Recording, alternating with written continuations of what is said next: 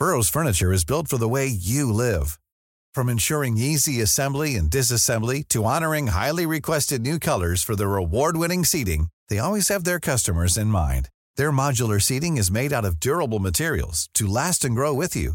And with Burrow, you always get fast, free shipping. Get up to 60% off during Burrow's Memorial Day sale at burrow.com slash ACAST. That's burrow.com slash ACAST. burrow.com slash ACAST.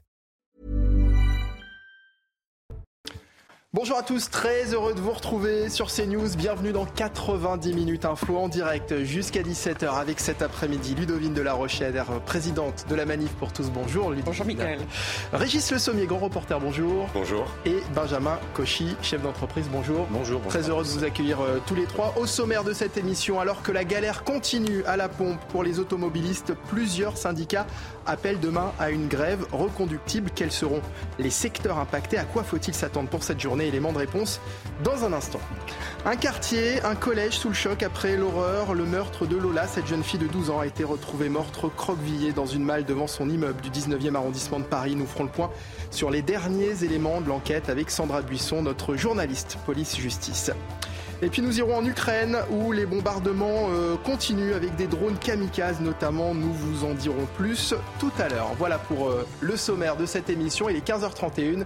Il est l'heure de retrouver Clémence Barbier pour le rappel des principaux titres de l'actualité de ce lundi. Les enquêteurs de police judiciaire dans la rue, c'est notamment le cas à Nantes ou à Nanterre où des centaines de policiers se sont rassemblés devant le tribunal judiciaire. Les enquêteurs sont opposés à la réforme de la police judiciaire. Ils craignent de perdre leur indépendance, de voir leurs compétences gâchées et redoutent l'intervention du politique avec le renforcement de l'autorité des préfets. Les frappes russes n'arriveront pas à briser les Ukrainiens, a affirmé le président euh, Volodymyr Zelensky. Ce matin, la capitale Kiev a été l'objet de nouvelles attaques par des drones kamikazes. Ces frappes ont fait au moins six morts. Je n'ai jamais demandé mon départ en janvier. Ce sont les mots prononcés hier par Kylian Mbappé après la victoire de Paris face à Marseille. L'attaquant parisien dément aussi les informations sur sa volonté de départ du club, des informations pourtant confirmées par son entourage. Et tout de suite, c'est la chronique écho avec Eric de Maten. Votre programme avec Lesia, assureur d'intérêt général. Et oui, le mondial de l'automobile est ouvert pour euh, six jours. Il commence demain pour euh, le grand public.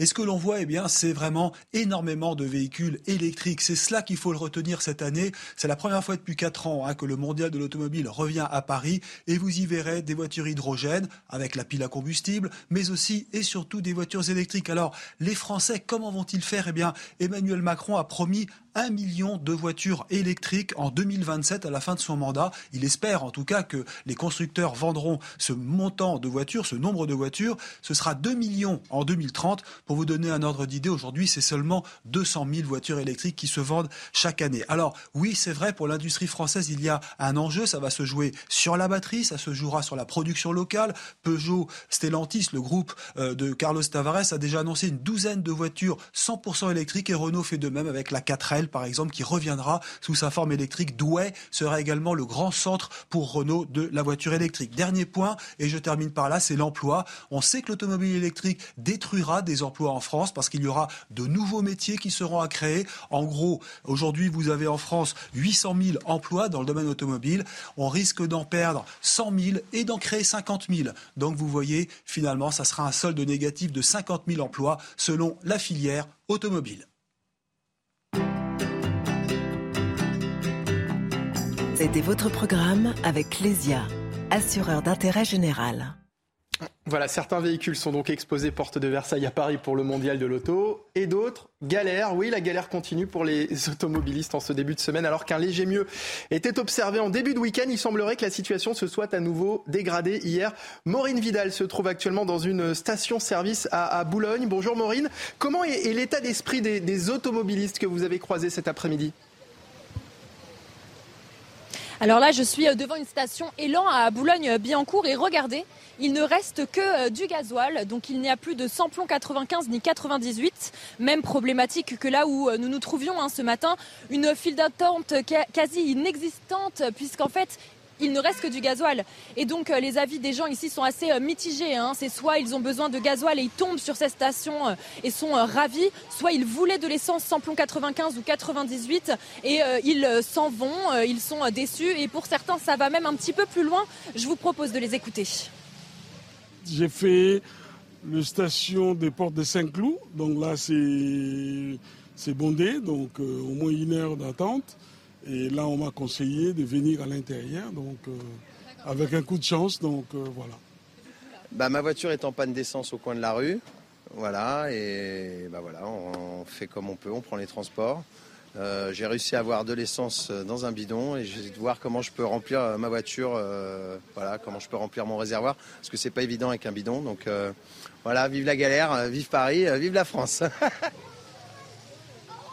La station avait euh, pourtant été ravitaillée entièrement ce matin, donc tous euh, les carburants étaient disponibles. Elle devrait être ravitaillée de nouveau demain matin. En attendant, il ne reste presque plus rien ici.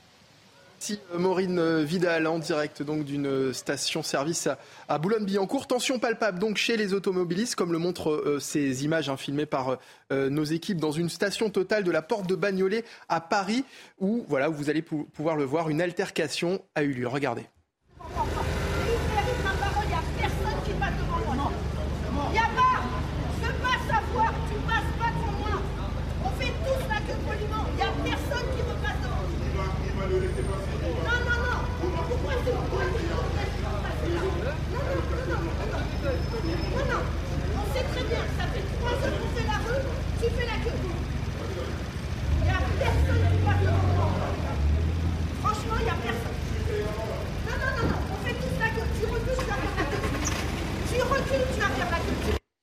Voilà, Ludovine de la Rochère, une situation qui exaspère forcément, avec une hausse aussi, on, le voit hein, sur ces images, des incivilités.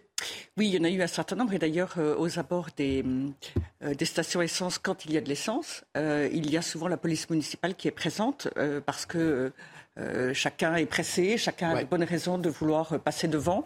Euh, c'est très délicat. Il y a eu des accidents même très graves, comme ce motard qui sur l'autoroute était dans la queue près de Marseille pour avoir pour faire le plein d'essence et qui a été renversé et je crois malheureusement tué euh, je crois qu'il n'a pas survécu, malheureusement. Euh, cette situation, elle est dantesque pour les familles. Les parents ont de grandes difficultés pour aller travailler, de grandes difficultés en zone rurale ou périurbaine pour emmener leurs enfants à l'école, ou alors il n'y a pas de car scolaire, euh, des difficultés pour faire les courses. Il y a aussi mmh. les infirmières qui viennent soigner des personnes malades, des personnes âgées, et les repas que l'on porte à domicile dans beaucoup, beaucoup euh, de, communes de France, euh, urbaines et rurales. Et aujourd'hui, on est confronté à des problèmes dantesques pour la vie quotidienne et pour la vie des familles. Des incivilités, Régis Le Sommier, on le voyait, voilà, avec des, des, deux roues qui essaient de passer devant, ou on a pu le voir également ces derniers jours, des personnes qui tentent de remplir des, des, des jerrycans. C'est triste finalement dans une situation comme celle-là où tous les Français sont concernés. Oui, il y a même des conséquences. Tout à l'heure, je suis passé sur le périphérique, pas très loin de la porte de Saint-Cloud, où il y a justement la station dont, on parlait tout de suite. Et euh, il y avait un, bouchon en fait parce que la, la rocade était bloquée, parce que les gens attendaient, donc la queue euh, il faisait la queue pour, pour aller dans la station. Et donc, du coup, ça bloquait la rocade qui, par, euh, par conséquence, créait un bouchon sur le périphérique. Donc, vraiment, on a des voilà, on a des, vous parliez des, des conséquences, je dirais, euh, au niveau des personnes indirectes, mais il y a aussi des conséquences directes sur le trafic. Et puis, après, bon, on, voit ce qui se passe à Paris. mais moi, je, je mettrais plutôt l'accent sur les gens qui ont des difficultés à se ravitailler, qui sont dans des zones éloignées, parce que le Parisien, bon, il est habitué à tout type de grève il est assez euh, comment astucieux. Là, il va faire, euh, il va prendre les transports Après, il y a quand même des limites. Hein, euh. Non mais Bien sûr, mais ce que je veux dire, c'est, moi je pense surtout aux gens euh, qui doivent se déplacer, qui sont pas les plus euh, nantis et qui doivent se déplacer, qui ont une obligation finalement de faire des kilomètres pour aller sur leur lieu de travail, en, en, en lointaine banlieue par exemple, et qui n'arrivent pas à se ravitailler. Ça c'est beaucoup plus grave parce que vraiment, c'est euh, voilà, leur travail est mis en péril. on sait que ils, ils, sont dépendants aussi des fluctuations des, du prix de l'essence aussi. Et là, le fait d'être dans l'incapacité de, de s'approvisionner, ça met une partie des gens qui étaient déjà euh, qui, avait qui connaissaient déjà des problèmes euh, encore plus, euh, dont, le travail est encore plus mis en péril par ça. Benjamin Cauchy, la situation semble à nouveau se, dégrader depuis hier. Oui, limite, on se demande si finalement la contagion que tout le monde craint n'est pas en train de, se construire. Euh, on dira, j'entendais tout à l'heure Yvan Riofol sur votre antenne qui disait on verra bien, ou M. Dacier, oui, effectivement, on verra bien ce qui se passe demain. Mais quoi qu'il en soit, la tension liée à la pénurie euh, n'est qu'une goutte d'essence, si je puis me permettre, euh, à, la colère sociale qui, réside depuis quatre ans, depuis les Gilets jaunes il y a eu des demandes qui ont été faites légitimes de la part des gens qui, en France périphérique, vivent aujourd'hui ce problème de carburant, mais vivaient d'ores et déjà ce problème de, de, relation à la mobilité, d'accès à l'emploi, d'accès aux services publics, parce qu'ils étaient éloignés. Cet éloignement, il s'est accru euh, avec non pas la pénurie de carburant, je suis désolé, j'ai pas envie de vous parler de la pénurie de carburant, j'ai envie de vous parler du prix du carburant. Parce qu'aujourd'hui, euh, les Français euh, courent, euh, courent après 30 litres, vont à Saint-Cloud, vont à X ou à Y. J'habite dans le quartier Montparnasse à 3 heures du matin, témoignage de mes voisins, ils se sont levés pour aller mettre de l'essence. Donc on en est là. Mais quoi qu'il en soit, ce qui est important, c'est le prix. On voyait derrière votre, derrière votre collègue journaliste sur la station 2,22 2,22 22 avec des risques tournent à la fois de l'État mm. et sans doute de, du, comment dirais-je, du distributeur. Donc voilà, donc on en arrive à des situations qui sont extrêmement compliquées et je ne voudrais pas euh, que la pénurie soit l'arbre qui cache la forêt euh, tarifaire. Et la réalité, je pense notamment aux chefs d'entreprise, euh, aux artisans, aux commerçants, lorsque vous devez aller, je ne sais pas moi, installer un cabinet de douche chez un particulier, si vous devez faire 100 km à 1,50€ ou 100 km à 3 euros, c'est pas la même histoire.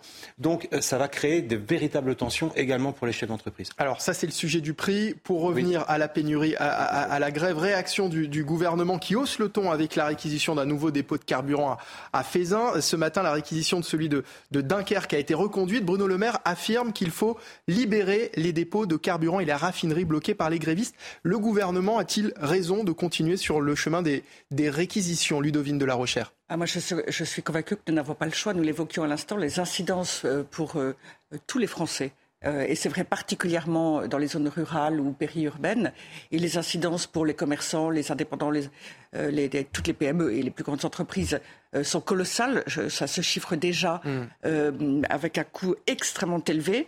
Et donc, bien sûr, l'État doit faire preuve d'autorité. Alors, certes, au départ, c'est une difficulté au sein d'une entreprise privée, mais tout de même un peu particulière, puisqu'elle est indispensable au bon fonctionnement de la France.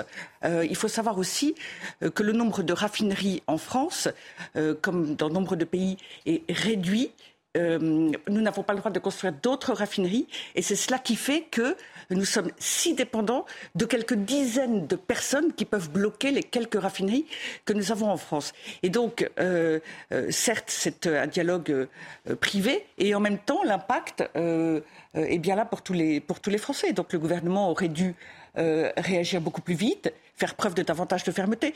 Il sait nous obliger à porter des masques, il sait nous obliger à ne euh, à ne pas prendre un café debout euh, dans un, euh, dans un bar, enfin, etc. Et puis finalement, quand il est confronté à ceux qui prennent moins de manières, à ceux qui sont peut-être moins respectueux de l'intérêt général, en l'occurrence ceux de la CGT, à l'évidence, eh bien tout d'un coup, l'État ou nos dirigeants ont peur finalement. Ils n'ont aussi que quatre réquisitions au total, ce qui n'est rien par rapport à l'ampleur de la situation.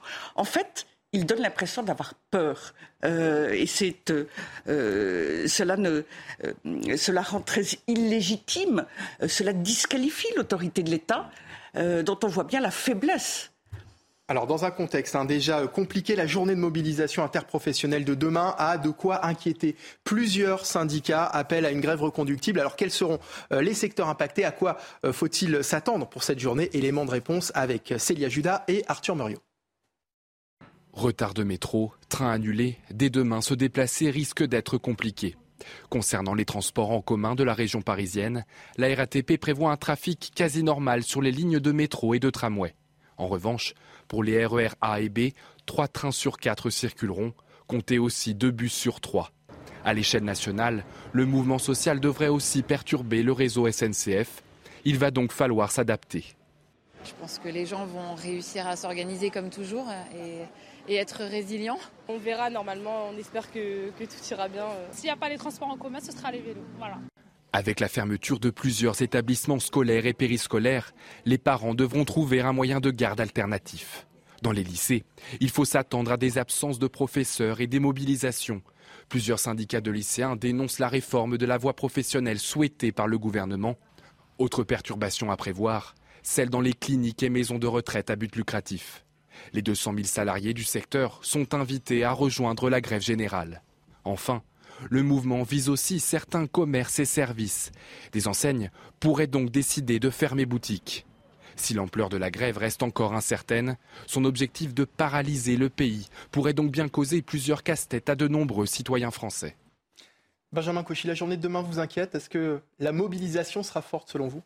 Ce qui m'inquiète pour la journée de demain, ce sera la réaction du gouvernement en fonction des gens qu'il y aura dans la rue. Euh, ce qui, je ne pense pas être inquiété par des gens qui font valoir leur droit constitutionnel à la grève parce qu'ils ont des problèmes de revenus.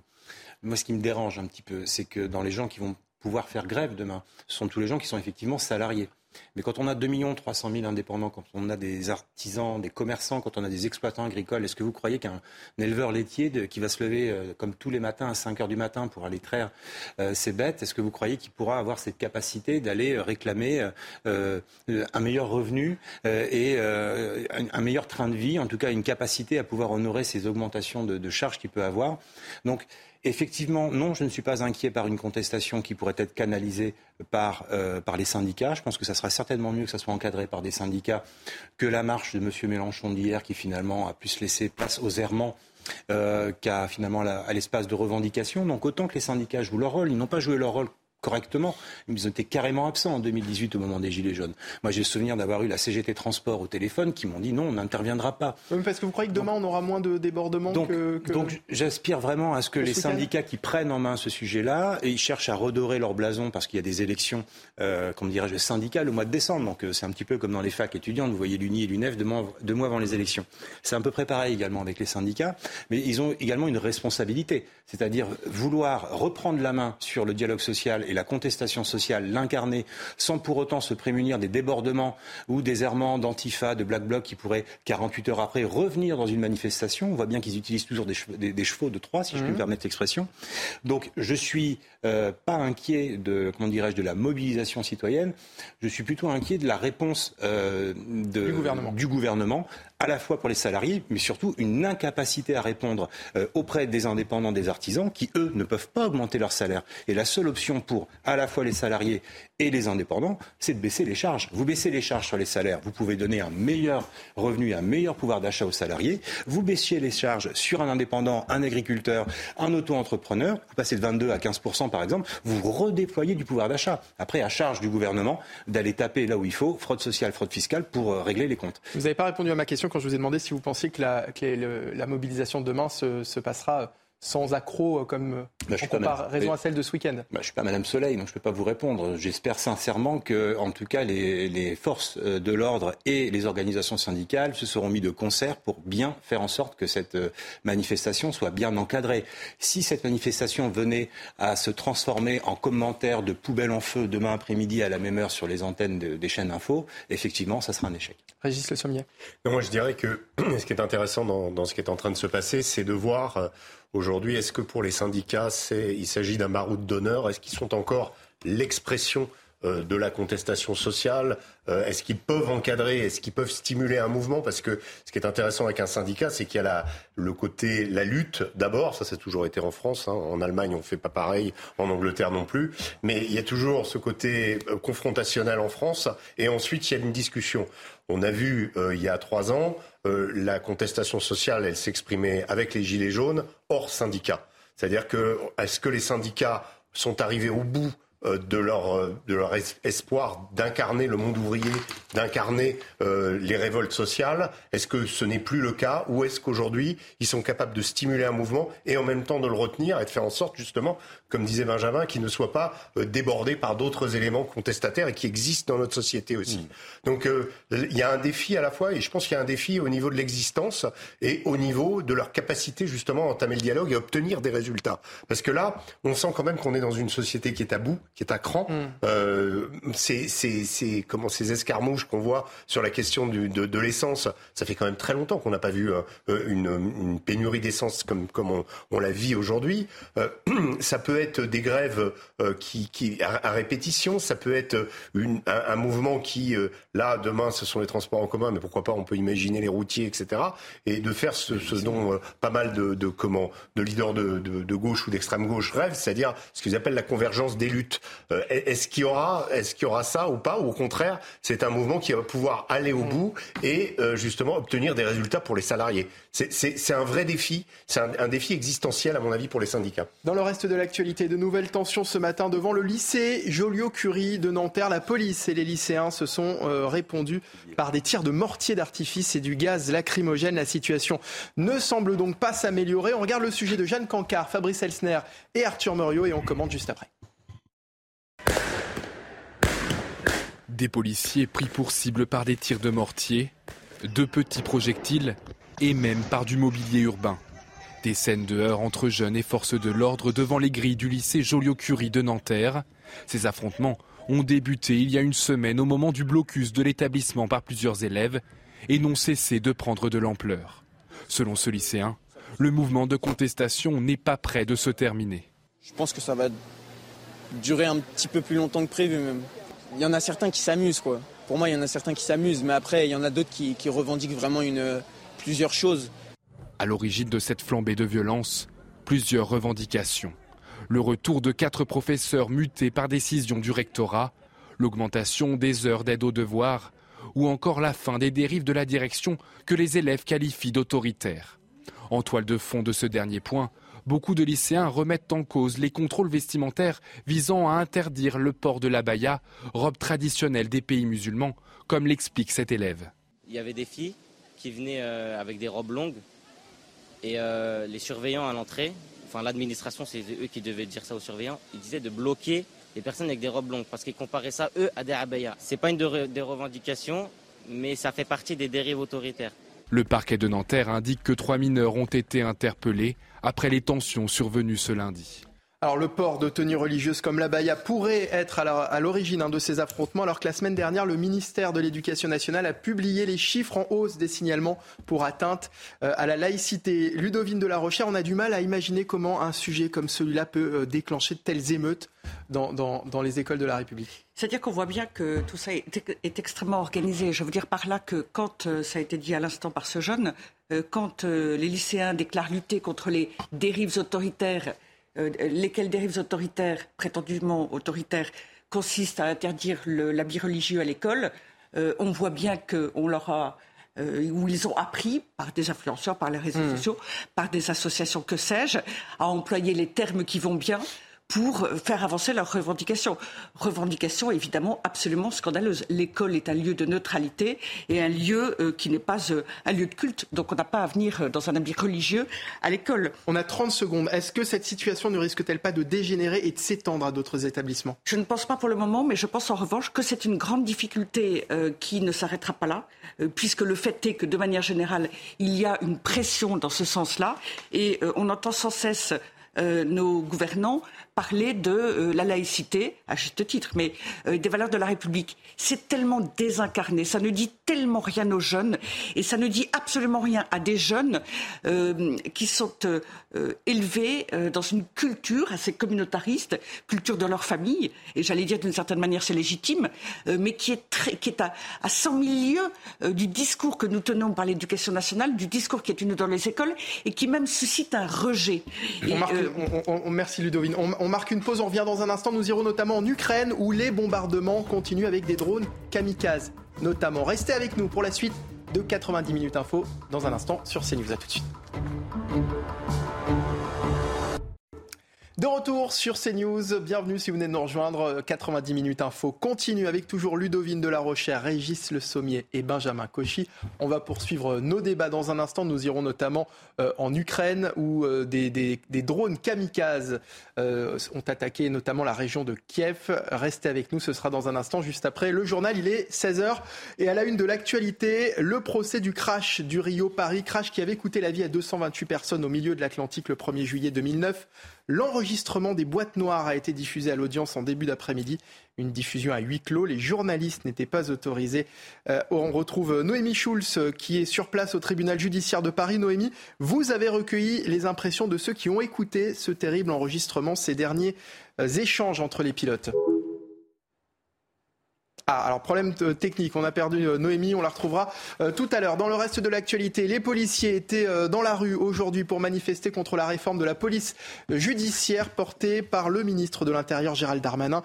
Ils craignent de perdre leur indépendance, de voir leurs compétences gâchées et redoutent l'intervention du politique. À Nantes, Michael Chailloux était sur place. Plusieurs dizaines de policiers ont manifesté ce matin devant le tribunal de Nantes. Ils avaient troqué leur habituel brassard police judiciaire contre un brassard fait maison sur lequel on pouvait lire liquidation judiciaire. Dans leur viseur, la réforme de la PJ voulue par Gérald Darmanin. Et pour la première fois, on a vu à leur côté des magistrats euh, de la cour d'assises, des juges d'instruction ou encore des membres euh, du parquet. Deux arguments avancés euh, par ces magistrats contre cette réforme de la PJ. Le premier, c'est la perte d'indépendance euh, de ces policiers. Les magistrats redoutent une mainmise de l'autorité euh, préfectorale sur ces super flics, euh, souvent chargés d'affaires très sensibles. Et puis deuxième argument, une baisse de la qualité des enquêtes noyées dans un système départemental d'enquête. La PJ pourrait perdre des moyens financiers. À noter également ce matin la présence d'avocats aux côtés des, des policiers, signe que cette réforme génère de l'inquiétude bien au-delà des commissariats. Merci Mickaël Chailloux. Et on retourne au tribunal judiciaire de Paris, retrouver euh, Noémie Schulz. Euh, vous avez recueilli les impressions de ceux qui ont pu écouter euh, l'enregistrement des boîtes noires, Noémie. Oui, à la sortie de l'audience, les visages sont masqués, les yeux barqués, les yeux parfois rougis. Les personnes autorisées à rester dans la salle, les avocats, les proches de disparus nous racontent ces quatre minutes diffusées. On avait l'impression d'être dans l'avion. C'est très violent de tendre des voix d'outre-tombe, confie l'un d'eux. Ces voix, ce sont celles des trois pilotes, des professionnels qui échangent énormément. Il n'y a pas d'énervement dans le cockpit. Ils sont dans un sang-froid total et se battent jusqu'au bout pour tenter de comprendre ce qui se passe, analyse le vice-président du syndicat des pilotes de ligne. Sentiment partagé par la sœur d'une des victimes, très émue d'avoir entendu cet enregistrement. On l'écoute. Moi, je me suis vraiment mise à leur place et je me suis dit, euh, les pauvres en fait, tout du long, j'ai eu beaucoup de peine pour eux parce qu'on les sent tellement à l'œuvre, tellement euh, à se battre contre la machine en fait. Moi, c'est ça que je ressens. Ils se sont battus contre une machine et ils, ont perdu. Mais, franchement, ils ont fait preuve d'un courage énorme et jusqu'au bout, jusqu'au bout, ils se battent. L'objet de ce euh, procès, l'objet de ce procès, c'est justement de déterminer si ce sont les pilotes qui ont commis des fautes, s'ils sont les seuls responsables du crash, comme le laisse entendre Airbus. Pour Alain Jakubowicz, l'avocat de l'association Entraide et Solidarité AF 447, cet enregistrement crucial réhabilite l'équipage. Euh, pour moi, nous a-t-il confié, pour moi, la messe est dite, plus personne ne pourra dire que ce qui est arrivé est uniquement la faute des pilotes. Merci Noémie Schulz en direct euh, du tribunal judiciaire de Paris. Dans le reste de l'actualité, les réseaux de transport public pris à la gorge par l'augmentation des coûts de l'électricité. L'an prochain, cette hausse menace leur équilibre budgétaire. La crise énergétique touche surtout les réseaux qui possèdent des métros, des tramways ou des téléphériques. Les autorités organisatrices de la mobilité des agglomérations françaises réfléchissent à des pistes pour amortir ces surcoûts. C'est le cas euh, à Toulouse, notamment, où on retrouve Jean-Luc Thomas pour les explications. Le 1er novembre, les fréquences sur les lignes du métro toulousain vont diminuer. Les heures creuses vont être principalement touchées. Un passage toutes les 90 secondes au lieu de la minute aujourd'hui. Cela pour faire des économies. C'est très difficile de demander aux usagers de Tisséo de, de faire un effort pour remiser leur voiture qui, elle aussi, représente aujourd'hui un coût et un enjeu. Je trouve ça normal d'un point de vue euh, économique et aussi énergétique. Après, personnellement, ça peut être une petite gêne, étant donné que je suis étudiant. On va être embêté là, pour rentrer à la maison et pour venir travailler. On peut attendre un petit peu, remarquez, on a le temps, mais bon. Pour Tisséo, la facture électricité explose. Ce sera x5 en 2023. D'habitude, c'était quelque chose comme 6 millions d'euros par an.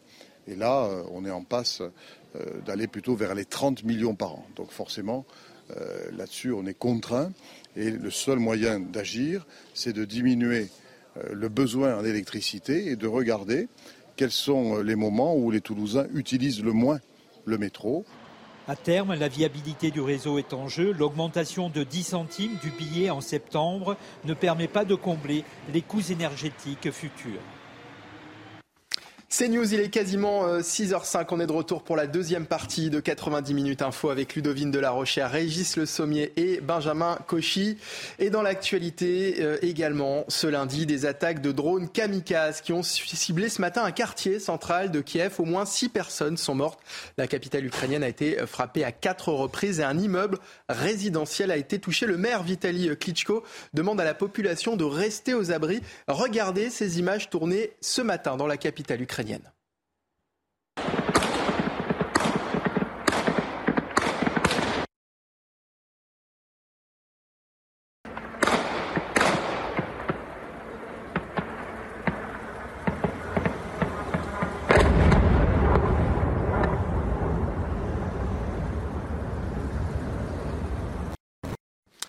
Alors vos réactions après ces images, Régis Le Sommier, on assiste clairement ici à un nouveau tournant dans ce conflit. Bah, nouveau tournant des bombardements de Kiev, il y en a eu beaucoup. Là, en l'occurrence, ce qui est intéressant. bombardements comme ça, peu. Alors, ce qui est intéressant, c'est l'utilisation de, de, drones. Ce qu'on appelle les fameux drones kamikazes et surtout leur fabrication, c'est-à-dire des, des, drones iraniens. Il y a de deux types. Hein. Il y a les Shahid 136 et les Mojaher 6. Alors, Mojaher, ça veut dire euh, mirateur et Shahid, ça veut dire euh, kamikaze, enfin, ça veut dire martyr. Hmm. Donc, euh, l'intention est claire. Ce sont en fait des bombes volantes. Hein. Vous savez, il y a plusieurs types de drones. Il y a des drones armés qui peuvent justement cibler des objectifs et ensuite repartir qui sont euh, euh, contrôlés et euh, revenir à leur base. Et là, en l'occurrence, il s'agit, c'est un peu l'équivalent de ce que vivait Londres pendant la Seconde Guerre mondiale, pendant le Blitz, avec les V1 et les V2 allemands, c'est-à-dire des sortes de, de, comment, de bombes qui, qui, qui peuvent s'abattre n'importe où. Là, en l'occurrence, c'est quand même des missiles qui ont une précision, c'est-à-dire qui ont été euh, comment projeter pour attaquer euh, des infrastructures euh, électriques, pour essayer de priver, parce que c'est ça le nouveau tournant véritable dans la guerre, c'est que vous savez, nous sommes comment en deuxième quinzaine d'octobre, il commence à faire froid en Ukraine, on s'achemine vers un, un, hiver rude, et, et le but de, comment, de Vladimir Poutine et des Russes, c'est justement de rendre la situation inconfortable et, et, et, comment, et extrêmement précaire pour les Ukrainiens en attaquant les infrastructures. ils l'ont déjà fait avec des barrages hydrauliques, ils l'ont fait avec d'autres centrales. Euh, la centrale de Zaporizhia, elle, a été retirée euh, du euh, réseau électrique d'Ukraine. elle faisait entre 15 et 20 de l'électricité de tout le pays. Donc aujourd'hui, des frappes ciblées, des frappes utilisant ces drones iraniens. Ce qui est intéressant aussi, c'est l'intérêt qu'a Vladimir Poutine de montrer qu'il internationalise le conflit. C'est-à-dire qu'il fait avec ses alliés, on l'a déjà vu au début de la guerre, utilisant des Tchétchènes, des Dagestanais, pour montrer qu'il a d'autres populations et d'autres entités. Il se conduit aujourd'hui comme une sorte de, euh, comme s'il dirigeait un peu une coalition utilisant les armes. Bon, les Ukrainiens aussi ont utilisé des drones turc de fabrication. Et, donc, euh, on, remarque une internationalisation des armes et du conflit. Internationalisation du, Et c'est vraiment l'intention des Russes aujourd'hui. Alors, la région de Kiev n'est pas la seule touchée hein, par ces drones euh, kamikazes. La région de Soumy, au nord-est du pays, est concernée également, ou encore la ville de Mykolaïv, où se trouve notre correspondante Clotilde euh, Bigot. Clotilde, il n'y a plus grand monde actuellement à Mykolaïv, car la ville a été durement touchée sévèrement dès le début de la guerre. Aujourd'hui, j'en discutais avec euh, des amis euh, qui viennent de Mykolaiv et qui me disaient qu'il y a environ 80% de la population qui a quitté la ville et qui est allée justement pas très loin du côté d'Odessa, donc qui est à, à peu près deux heures et demie de route. Donc, par exemple, je vais vous donner un exemple. Derrière moi, vous pouvez voir ces, euh, ces grandes destructions. Donc ça, ce n'est pas nouveau. Ça date d'il y a environ un mois et demi, un peu plus d'un mois.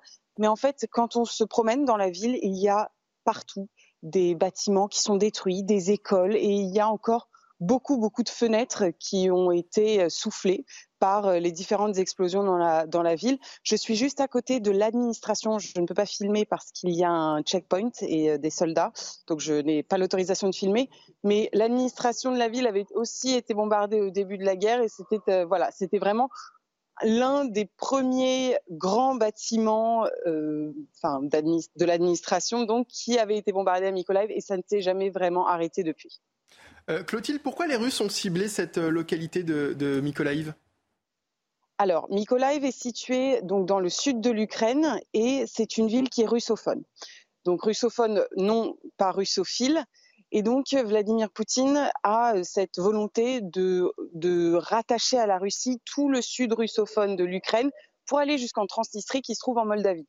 Donc voilà, Mykolaiv, on est entre Kherson, donc le front de Kherson qui est à l'est à environ 100 km, et Odessa à l'ouest. Et voilà, donc pour, Vladimir Poutine, ça fait vraiment partie de, cette, euh, de ces populations russophones, donc qui doivent être protégées selon, euh, selon ses dires.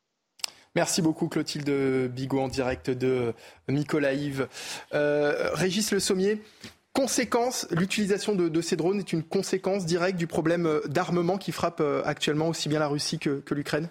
Bah oui, puisqu'on essaye d'avoir euh, des armes un petit peu partout. C'est sûr qu'on a six mois de conflit, de conflits intenses, pas de conflits asymétriques. On s'était habitué pendant 10-15 ans à voir des conflits asymétriques avec euh, euh, des guérillas, etc. Là, on a deux armées, l'une qui se font face et qui utilise énormément d'armement, qui utilise énormément d'hommes aussi.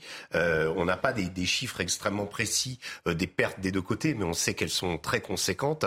Et donc là, on voit que les Américains ont donné des armes aux Ukrainiens qui savent les utiliser aujourd'hui, comment, de façon de mieux en mieux. ils ont pu d'ailleurs euh, grignoter une partie de, euh, du territoire conquis par la Russie.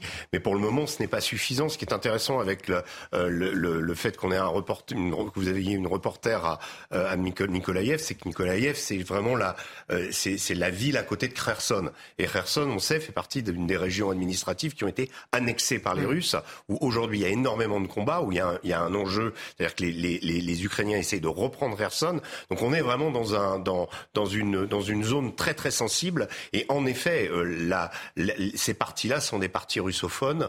Euh, et donc, euh, c'est en effet une des intentions de Poutine de reprendre ces partis et de reprendre surtout le, pourtour de la mer Noire après avoir repris celui de la mer d'Azov, c'est-à-dire de contrôler la façade maritime ukrainienne parce que c'est là que sortent les exportations, le blé, etc. etc.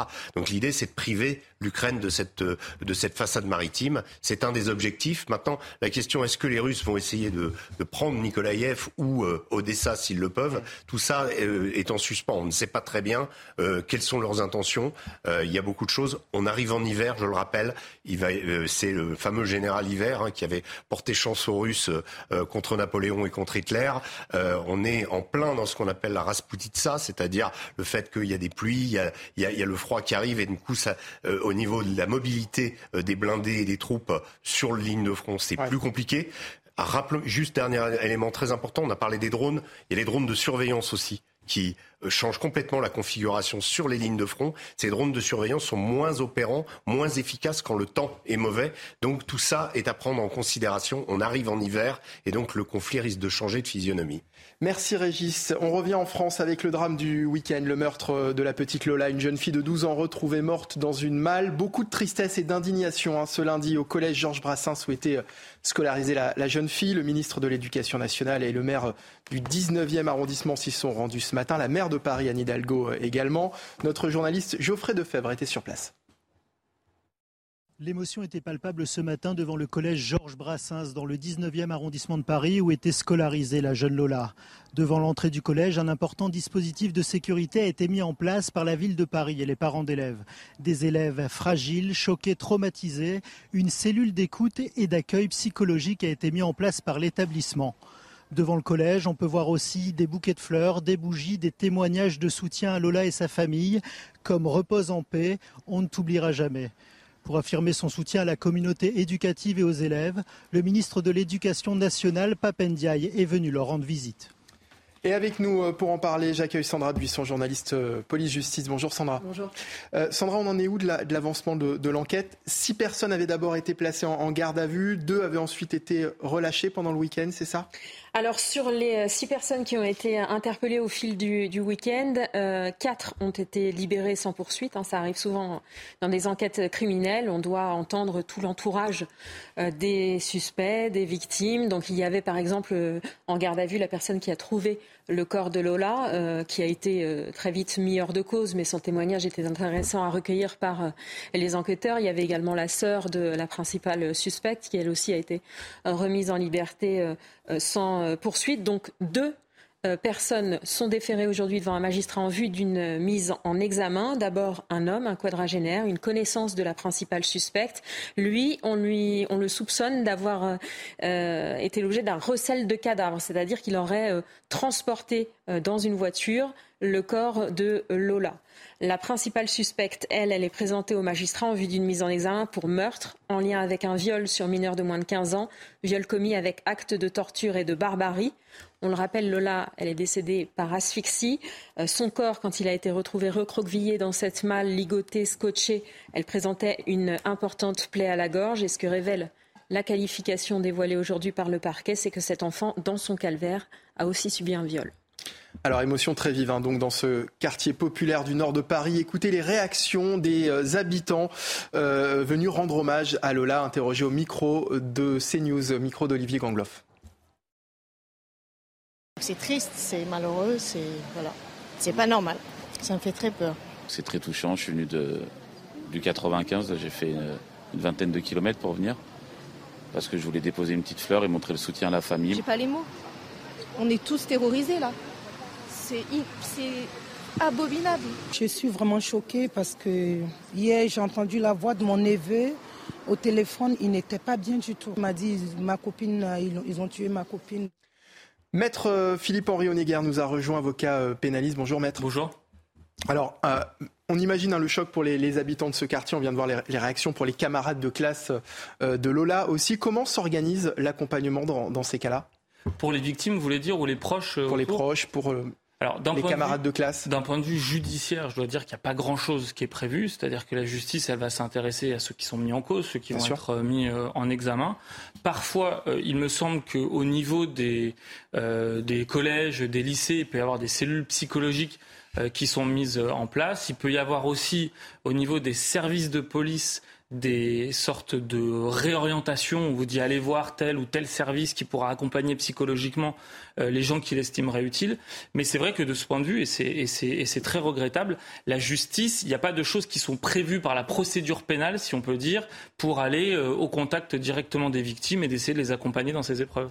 Sandra nous le disait, deux personnes ont été déférées que, va-t-il se, passer ensuite? Alors la procédure, c'est que le temps de la garde à vue, c'est le temps où on pose des questions, on essaye de battre le plus large possible, de comprendre ce qui se passe. Si jamais euh, il y a des éléments graves et concordants, c'est-à-dire si jamais on va dire il y a des commencements de preuves qui sont suffisants pour estimer que les personnes ont pu participer ou être euh, euh, associées aux faits, on est présenté à un juge d'instruction. Le but du juge d'instruction, contrairement à ce que son nom l'indique, c'est pas de juger, mais c'est de mener des investigations. C'est-à-dire que pendant plusieurs mois, un an, dix ans, autant de temps qu'il faut, il va diriger les services de police pour faire toutes les investigations nécessaires, trouver des preuves, interroger les témoins, faire des expertises, réaliser des reconstitutions et également interroger les différentes personnes. À ce stade aujourd'hui, c'est le stade de la mise en examen, c'est-à-dire qu'on leur laisse la possibilité soit de faire des déclarations spontanées, soit de répondre aux questions, voire même de garder le silence. Et à l'issue, euh, le juge d'instruction dit bah, Moi, j'estime qu'il y a suffisamment d'éléments pour penser que vous êtes probablement impliqué dans les faits. Ça ne veut pas dire que vous êtes coupable, mais en tous les cas, il y a des éléments. Donc je vous mets en examen, c'est ça que ça veut dire mettre en examen. Et ensuite, le juge d'instruction peut demander à ce que la personne soit placée en détention provisoire, c'est-à-dire que si vous deviez sortir aujourd'hui, il y a un risque. Soit que vous preniez la fuite, soit que vous cachiez des preuves, soit que vous mettiez la pression sur les témoins, soit que vous recommenciez, hmm. parce qu'il y a des risques de récidive. Et donc je demande à un autre juge, qui s'appelle le juge des libertés de la détention, d'avoir un débat pour savoir si effectivement ça serait dangereux de vous laisser sortir. Et donc très probablement dans la journée, là dans l'après-midi ou dans la soirée, ces personnes, si c'est demandé par le juge d'instruction, seront présentées à un juge des libertés de la détention, dont c'est le rôle principal, qui tiendra ces débats et qui décidera euh, avant ce soir, avant la nuit, on va dire, euh, de si ces personnes doivent être placées en détention provisoire ou pas, le temps de l'enquête qu'on appelle l'instruction, qui va venir et qui va probablement prendre un petit peu de temps pour faire euh, tout le jour sur, sur cette affaire. Maître, quelle est la peine prévue pour ce type de meurtre? Bah, là, c'est compliqué parce qu'il y a toute une série euh, de meurtres, c'est-à-dire qu'on est sur un meurtre, euh, acte de torture et euh, de barbarie, recette de cadavres, l'appel maximal encouru. Viol, nous le disait aussi. Viol, oui. donc en fait, si on combine les uns et les autres, parce que parfois, vous savez, si on a un meurtre suivi d'une autre infraction ou qui permet la commission d'une autre infraction, là, en l'état, on peut estimer que la peine maximale encourue au regard des qualifications, c'est la perpétuité. Après, le travail de l'instruction, ça sera justement de venir affiner déjà de savoir quelle est la responsabilité des uns et des autres, de savoir quelles sont les infractions qui ont réellement été commises ou pas. Et puis ensuite, bah, viendra le temps du jugement s'il y en a un et qui déterminera la peine. On va écouter la réaction de Brigitte Macron, la première dame, qui s'est exprimée également suite à, ce drame. C'est un drame absolument intolérable et, abominable. Et qu'on est aux côtés des, élèves, aux côtés des enseignants, aux côtés bien sûr des familles et de tout le monde, puisque euh, ça ne devra plus jamais être. C'est abominable ce qui s'est passé. Voilà, Brigitte Macron interrogée euh, tout à l'heure. On est euh, clairement ici dans un acte de, barbarie qu'on retrouve habituellement dans, des crimes commis par des, psychopathes. Ici, tout, laisse à, penser qu'il s'agirait d'un crime organisé. Hein. Je, dis ça en, ayant écouté ce que vous nous disiez tout à l'heure, Sandra Buisson. Alors pour l'instant, le mobile n'est pas clairement euh, déterminé. Euh, les enquêteurs veulent explorer euh, une piste d'un éventuel différent entre cette femme et le père de l'enfant, père de Lola qui, était, qui est gardien d'immeuble. Mais sur ce point, il faut encore des investigations. Cette femme en garde à vue, elle a globalement reconnu les faits, mais ce qu'elle dit varie d'une audition à l'autre. C'est une marginale et son état psychologique pose question. Donc il reste des interrogations euh, sur le, déroulé des faits. Est-ce qu'elle connaissait Lola? Comment est-ce qu'elle l'a abordée Comment est-ce qu'elle l'a convaincue de la suivre dans l'immeuble où elle habite? Qu'est-ce qui s'est passé au sous-sol de l'immeuble où vivait Lola? Puisque c'est là que les enquêteurs ont retrouvé euh, du scotch, une arme blanche et aussi des, traces de sang. Voilà, cette femme, dès, la commission des faits, elle avait un comportement étrange. quand elle est sortie de l'immeuble avec cette malle en plastique, elle a erré un moment dans le quartier. Elle a, euh, un moment, elle s'est mise à hurler. Un autre moment, euh, un témoin a expliqué aux policiers qu'elle lui a demandé de l'aide pour monter la malle euh, dans une, voiture, qu'elle lui a parlé d'un trafic d'organes, une piste qui a été écartée très vite par les enquêteurs. Donc, une source nous disait ce matin que de toute façon, question de, des expertises psychiatriques se posera au cours de l'instruction. Hmm. Mais pour l'instant, ce qui s'est passé en garde à vue, c'est que son comportement a été jugé compatible avec la garde à vue. Et on imagine, Maître, que l'état psychologique de, l'auteur va peser, bien sûr, dans l'instruction du dossier. De ce qu'on a pu comprendre euh, de ce qui a été dit pour l'instant de l'enquête, c'est une question, à mon sens, hein, qui est à ce stade absolument fondamentale. Hmm. C'est-à-dire que ça va être la question soit de l'altération, soit de l'abolition de son discernement. Est-ce que la personne qui a commis ces faits-là, et visiblement c'est indiscutable, puisqu'elle dit matériellement, j'ai fait ce qu'on me reproche, mais est-ce qu'au moment où elle l'a fait, elle était en état d'avoir conscience de ce qu'elle était en train de faire, parce que vous savez qu'on a euh, des fois où on a des personnes qui ont des problèmes psychiatriques parfois très graves, notamment la schizophrénie et autres, qui au moment où ils, connaissent les, où ils commettent les faits sont pas du tout conscients de leurs actes, mais quelques heures avant ou quelques heures après peuvent euh, totalement avoir l'air normal. C'est-à-dire que c'est pas parce que pendant la garde à vue, elle pouvait répondre aux questions, on a estimé qu'elle était compatible euh, avec euh, le fait d'être interrogée dans le cadre de la garde à vue, qu'au moment des faits, elle était en totale connaissance et, de, et possession de ses moyens. Maintenant, c'est exactement ce pourquoi sont faites ce genre euh, d'instruction, c'est-à-dire prendre le temps de voir les experts, de faire la vérité sur ça et de savoir quelle est sa réelle responsabilité.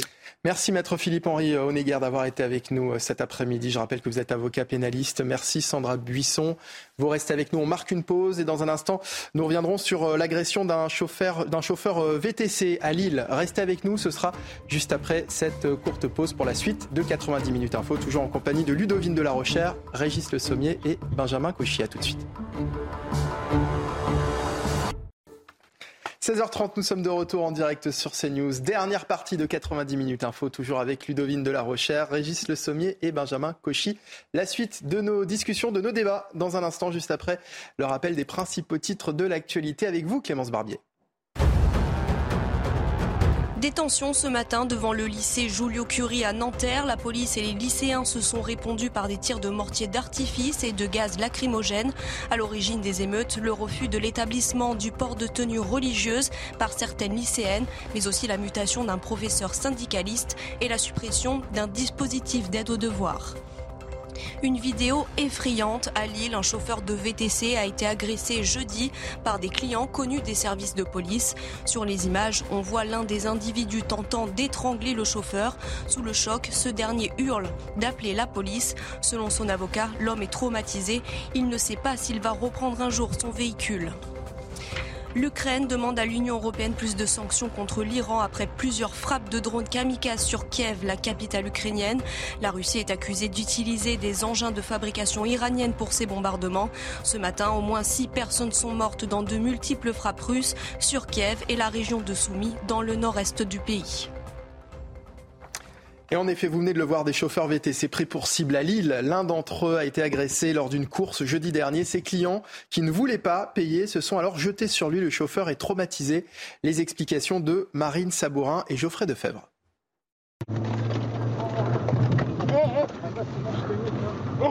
Des passagers qui refusent de payer leur trajet et une situation qui dégénère. Paniqué, le chauffeur hurle pour alerter autour de lui. Depuis son agression jeudi, le chauffeur VTC est traumatisé. Il ne sait pas s'il va reprendre le véhicule un jour. Il est vraiment atteint psychologiquement. On va faire les, constatations euh, médico-légales. Donc on va voir euh, quel nombre d'ITT euh, mon client va avoir. Mais pour le moment, il ne veut pas prendre le véhicule. Il ne veut plus remonter en voiture. Un des passagers est muni d'un objet difficile à identifier sur la vidéo, seringue ou couteau. Des analyses sont en cours pour voir si l'homme a été drogué.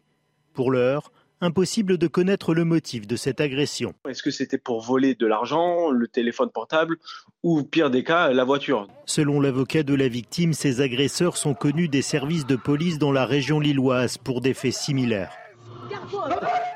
Alors vos réactions après ces images, Benjamin Cauchy moi, ce que je vais retenir, c'est la dernière parole, le dernier propos de votre journaliste qui disent qu'ils sont connus des services de police pour des faits euh, identiques ou similaires. Donc, si je comprends bien, c'est pas la première fois qu'ils commettent ce, type d'exaction. On a une, une, pensée particulière pour le chauffeur qui est complètement traumatisé. Et déjà qu'il a un boulot qui n'est pas facile, mais en plus il doit subir les foudres euh, de l'ensauvagement de la société, parce que finalement c'est ça, c'est un exemple de l'ensauvagement de la société. On est passé avec douleur et deuil et silence tout à l'heure en présence euh, d'un avocat et de votre consoeur euh, journaliste justice pour parler du cas de Lola. Là on est sur un exemple différent, mais qui témoigne de cet ensauvagement dont vous avez également parlé en début de notre émission par rapport à, comment dirais-je, à la violence qu'il y a dans, les stations-service. Donc ce que je veux dire par là, c'est que nous ne sommes plus au stade d'épiphénomène ou de pics ou de pics de folie euh, passagère. Nous avons dans un quotidien euh, des, événements comme ceci. Et j'irais même envie de dire, parce que n'oublions pas que là, c'est le chauffeur VTC qui était agressée, mais il y a quelques jours, c'était une jeune femme qui a failli se faire violer par un chauffeur Uber, dans un autre sens. Donc la violence, ce que je veux dire par là, c'est que la hmm. violence est partout dans la société. C'est un exemple parmi d'autres parce qu'il y avait une caméra de présence. Je pense que chez un fleuriste, il y a aussi des situations de violence aujourd'hui. Eh, c'est une bonne, chose aussi que vous appuyez là-dessus. Est-ce qu'il faut imposer finalement des caméras de, présence, des, des dashcams dans, les véhicules, que ce soit dans les, les VTC ou dans les taxis, euh, Ludovine de la Rochère? Le fait est, euh, en parlant avec eux, euh, euh, je, comprends parfois qu'ils ont généralement un système de vidéo parce que ça leur permet de prouver, hmm. le cas échéant, qu'ils sont eux-mêmes agressés ou en tout hmm. cas qu'ils ne sont pas à l'origine d'une difficulté. Alors cela étant dit, comme vous le disiez, Benjamin Cauchy, hmm. c'est parfois à l'inverse. en tout cas pour ce qui concerne ce chauffeur, euh, on comprend bien qu'il a cru mourir. Il a cru. Euh, il y avait un objet non identifié euh, qu'il a dû sentir ou voir approcher. Hmm. Il a vraiment cru que sa dernière heure était venue. Et donc, on comprend euh, que euh, ensuite reprendre ce volant puisse être une difficulté immense. Euh, donc il y a cette agression, et il y a toutes les conséquences qui s'en suivent. Oui, parce que lui, il a choisi de redémarrer hein, pour se défendre son véhicule, ce qui est finalement très dangereux. Ça aurait pu mal tourner également, Régis Le Sommier. On, dirait que comment les, passagers là qui l'agressent veulent qu'il arrête son véhicule. Ouais. Donc, on ne sait pas très bien en fait ce qu'ils veulent, mais tout état de cause. Bah, ils veulent descendre sans payer en fait. Hein. Oui, c'est voilà, il essaye de, peut-être de, de toute façon, ah, je savais pas d'ailleurs qu'on en, en, découvrant, ouais, en découvrant ces images, je, je, pensais qu'on ne mmh. pouvait pas euh, payer en espèces un, un chauffeur VTC. Il semblerait que c'est que si en fait c'est une option qu'on peut demander euh, avec certaines applications. Euh, payer à la fin de la course. Mais après ce soir, ça va peut-être décourager certains chauffeurs. Et, de fait, ça n'est pas, euh, ça ne se trouve pas sur toutes les applications. Mais c'est vrai que ça correspond. Euh, alors, on n'a pas, par ailleurs, pour le moment, le profil de ces deux agresseurs. Euh, et j'imagine que l'enquête dévoilera ce qu'il en est. très souvent, on s'aperçoit qu'il y a déjà une longue liste de faits, de condamnations sans mise en prison, sans détention ensuite. Enfin, malheureusement, un laxisme de la justice que l'on constate extrêmement souvent et qui contribue largement à cette montée de la violence, puisque puisqu'il y a une certaine impunité. Et là, il a pu faire, euh, il a pu mettre une vidéo, il a pu prendre un avocat, etc. Euh, mais en général, euh, il il se passe pas grand-chose derrière. et donc, ce sentiment d'impunité est d'autant plus grand. Euh, dans le contexte d'aujourd'hui. Régis Le Sommier, un dernier mot sur ce sujet? Non, je, moi, ce qui, ce qui me, ce qui m'effraie dans, dans, dans, cette histoire, en effet, je, je partage ce que disait Benjamin, c'est-à-dire que on, on, apprend que ces individus ont déjà fait ça plusieurs fois, sauf que les, les fois d'avant, euh, il n'y avait peut-être pas de vidéo et donc ils peuvent, qu'on peut imaginer qu'aussi euh, ils ont peut-être été déjà interpellés, relâchés parce que en général, bah, on se rend compte que euh, c'est du multirécidiviste. Là, il y a une vidéo qui est confondante. Qu'est-ce qu'ils vont écoper? Quelle va être leur peine? Est-ce qu'ils ont été, est-ce qu'ils vont pouvoir être appréhendés aussi? Il y a une multiplication. Alors en même temps, il y a aussi le fait que la vidéosurveillance, elle, elle est elle est, elle est de plus en plus omniprésente dans nos sociétés.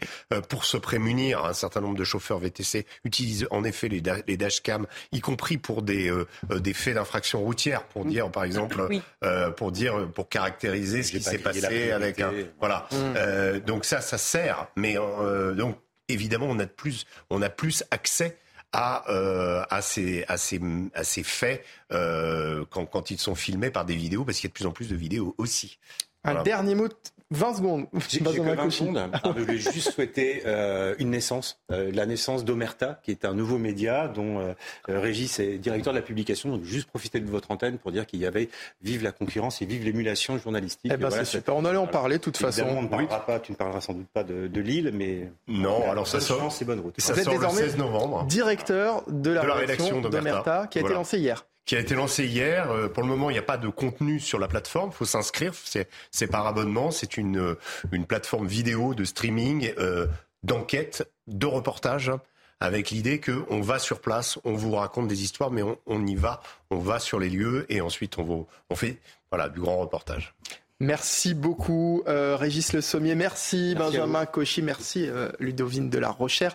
C'est déjà la fin de ce 90 minutes info. Merci à vous évidemment de l'avoir suivi. Merci aux équipes qui ont préparé cette émission, à la réalisation Audrey Miziraka, à l'image Dominique Raymond, au son Yannick Oba, au, Obas, oui c'est ça, et à la finale Philippe euh, Atia. Merci bien sûr à David Pujol à l'édition. Bonne fin d'après-midi sur CNews. L'actualité continue dans un instant. Ce sera Punchline présenté par Laurence Ferrari. Bye bye.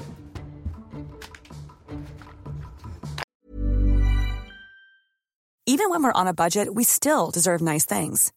Quince is a place to scoop up stunning high-end goods for 50 to 80% less than similar brands. They have buttery soft cashmere sweaters starting at $50, luxurious Italian leather bags, and so much more.